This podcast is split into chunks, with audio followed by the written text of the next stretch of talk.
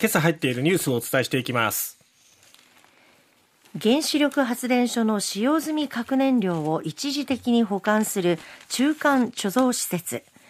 中国電力が山口県上関町での建設を検討。ふるさと納税制度による2022年度の寄付総額が3年連続で過去最高を更新。トヨタ自動車の四半期での営業利益が日本企業で初めて1兆円を超える。今年の7月は日本の観測史上最も平均気温が高かったことが明らかに。国立がん研究センターは、がんが社会に与える経済的負担が2兆8000億円と発表。このうちおよそ1兆円は予防可能。まず毎日新聞の一面からです。中国電力が原子力発電所の使用済み核燃料を一時的に保管する中間貯蔵施設について、原発の建設計画が進む山口県上関町での建設を検討していることが関係者への取材で分かったということです。上関と言いますと、はい、1982年に中国電力による原発建設の構想が表面化しました。ただ、あの、2011年の福島第一原発の事故以降ですね、えー、中断したままになっていて、原発自体はまだ建てられていない建設途中のままそして住民の反対などもあって中断している状況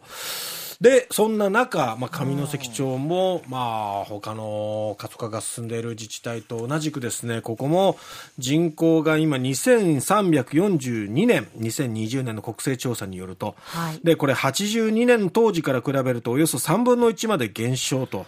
いうことで、やっぱり人口が減る、税収が減る、なんとか成長につながるようなこう収入を確保したいっていう中で、この使用済み核燃料の、まあ、一時的な保管場所となる中間貯蔵施設に、まあ、手を挙げるっていうことになりますね。まあ、そこに関して中国電力がこう持ちかけてきたということですね。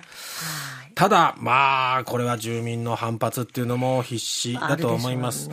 ただ、原発に関しては、あの、原発の建設に関しては、これまでたびたび選挙、町長選挙などが行われていった時に、推進派、反対派で割れるわけですけど、一騎打ちになるわけですけど、推進派の方が勝ち続けているっていう現状はあります。ただ、この中間貯蔵施設も、使用済み核燃料の最終処分施設自体も決まってないので、うん、実質この中間貯蔵施設を作って受け入れちゃうと、それがなんか最終処分場になっちゃわないかっていうような。う不安もやっぱりね、町民の方たちは。あると思います。このあたり、まあどう説明があるのか、そして住民の理解が得られるのかどうかっていうのは注目です。さて、続いては、ふるさと納税ですけども、はい、昨年度、2022年度の寄付総額が前の年度と比べると、1352億円増えて、9654億円。3年連続で過去最高を更新したと発表しました。人気ですね。ねで、寄付件数も5184万件で最多となっております。まあ、2008年度にスタートした時っていうのが、ふるさと納税は寄付総額が、えー、81億円でしたから、うん、今回1352億円増えての9654億円と。まあ、どんどんどんどん毎年増えていってっていうことだね。